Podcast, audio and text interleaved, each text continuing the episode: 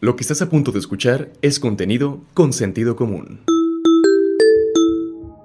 Mateo Colín Villanueva es intérprete de lengua de señas en el Congreso de Nayarit. A sus 24 años domina esta técnica de forma profesional. La aprendió solo por la necesidad de servir a sus semejantes, pues a temprana edad veía con desesperación cómo las personas sordas, sobre todo niños, intentaban comunicarse. Es ahí cuando nace la inquietud de aprender esta lengua. Cuando yo era niño, tendré unos 4 años, lo tengo muy en cuenta, este, y a veces viajaba en el transporte público con mi madre era frecuente incluso hoy en día que en aquel entonces personas sordas se subieran al transporte público a pedir apoyo a, los pasajeros, ¿no?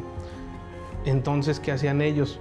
Yo veía que trataban como de comunicarse con el operador haciendo sus señas para pedir permiso de subirse.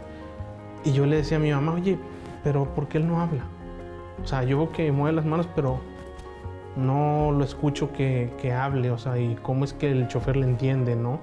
y cuando se ponían a repartir sus papelitos o sus volantes para pedir apoyo, no hablaban. Entonces yo le decía a mi mamá, oye, pero ¿por qué no hablan? Y ella me explicaba, es que son personas sordas, ellas no hablan como nosotros, como tú y yo, sino que ellos tienen su propio idioma.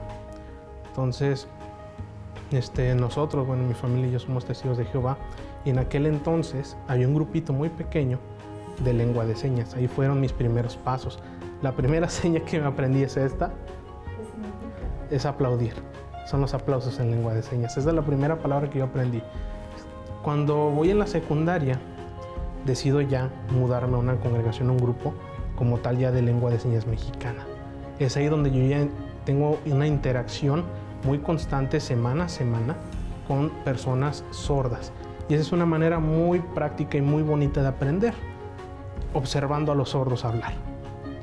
Mateo Colín, abogado de profesión, relata cómo es que se convierte en el primer intérprete en el Congreso del Estado y el papel crucial que jugó la maestra Erika Flores.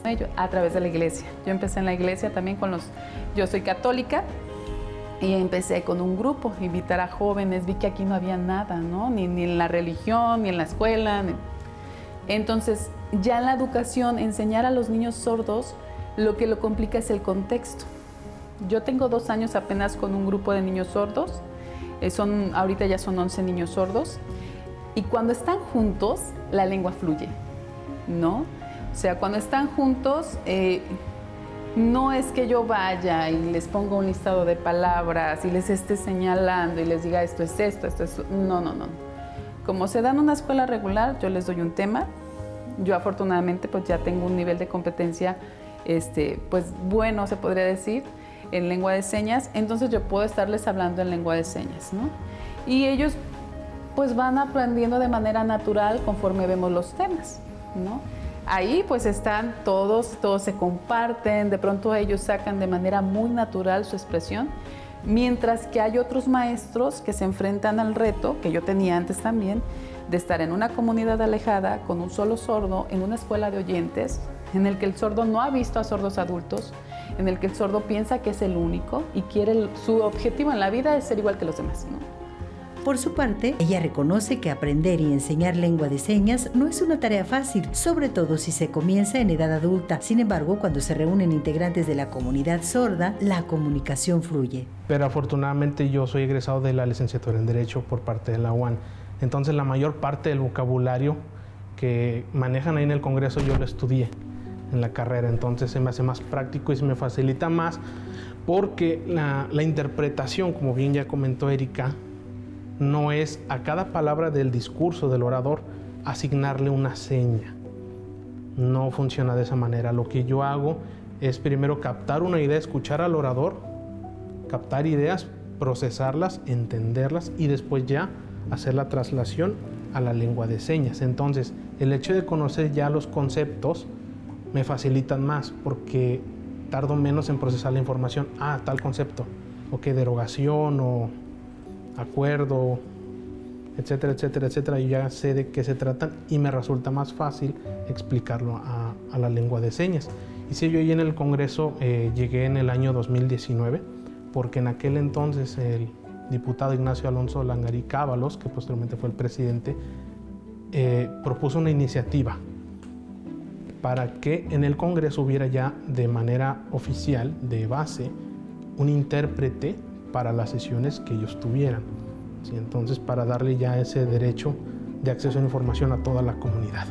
En México existen 2.405.000 personas que presentan discapacidad auditiva y solo 93.000 manejan esta lengua de señas. Desde el 2005 se decretó la obligatoriedad de la presencia de intérpretes de lengua de señas. Sin embargo, fue a raíz de la pandemia por el COVID-19 y las conferencias mañaneras que fueron visibilizados estos intérpretes. Incluso en una de ellas, encabezadas en Nayarit por el presidente Andrés Manuel López Obrador, Mateo y Erika fueron confundidos, pues nadie sabía que ellos eran expertos intérpretes nayaritas. Creo que ahorita el auge se disparó con la pandemia, ¿no?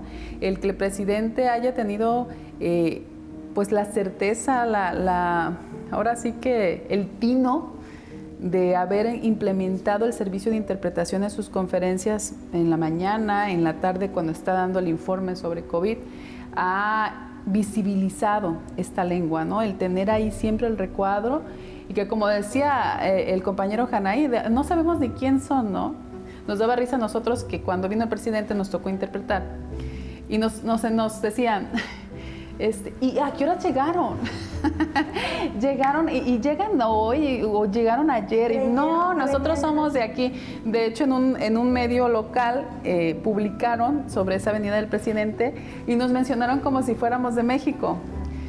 ¿Por qué? Porque ciertamente lo importante es la figura del intérprete más que el rostro o el nombre, sino que se visibilice que hay una lengua y que esa lengua pertenece a una comunidad, que en nuestro México es una comunidad minoritaria, ¿no? Y que aparte presenta discapacidad.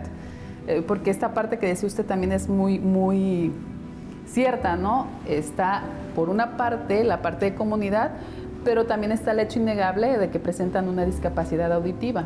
Pero no podemos dejarla en la discapacidad. El poner al intérprete visibilizó que hay una lengua y que esto les da identidad, que pueden acceder a la información al igual que nosotros y les da cultura, entonces, hay muchas cosas por conocer de la comunidad. La lengua de señas es la lengua natural de las personas sordas y al momento de la interpretación se trata de que el mensaje llegue lo más fiel posible. Sin embargo, la maestra Erika Flores reconoce que hay expresiones como el me canso ganso, mensaje típico de las mañaneras que no son fáciles de interpretar. No es tanto porque de pronto podríamos decir, yo me lo aviento, puedo estar parada, no es el, esto no es el problema. Yo puedo pararme y durar una hora, interpretando. De eso a que toda la hora el mensaje vaya a estar bien, mm, porque ya mi cerebro necesita descansar. Fue una hora de estar escuchando una lengua, estar pensando cómo, cómo llevarla a la otra lengua. Que este proceso de interpretación tiene que ver con conocer a la comunidad y qué expresiones se tienen que dar, ¿verdad? Por eso es que un me canso ganso, por ejemplo, del presidente, que de pronto pone a uno en apuros, ¿ah? este, pues no, no era me canso ganso, por ejemplo, que esto es pato cansado, porque esa es una expresión propia del español. Entonces tienes que conocer la lengua de salida para decir, ah, esta expresión, ¿cómo la dirían los sordos? ¿No? Entonces todo este proceso mental cansa. Por eso es que los lapsos en los que se hace el intercambio son de 20 minutos. Cada 20 minutos se tiene que estar haciendo un cambio. A veces lo hacen de 15 a 20 minutos. Pues hay una frase, aquí la tengo tatuada. Esta es mi frase que, a mí me, me, gusta y me, parto de ahí siempre. Lo normal es ser diferentes y ser diferentes nos hace a todos especiales. Entonces yo sí soy de la firme idea de que tenemos que llegar al punto en el que todos aceptemos que las diferencias nos hacen normales y que esas mismas diferencias nos hacen especiales. Con sentido común, Lorena Elizabeth Martínez. Este es un producto de Sentido Común Medios. Información de Mariel Arambul, edición y producción Albert Álvarez y Froilan de Dios. Dirección general Rafael Vargas Pasalle. Si quieres conocer más historias como estas, visítanos en www.consentidocomún.mx.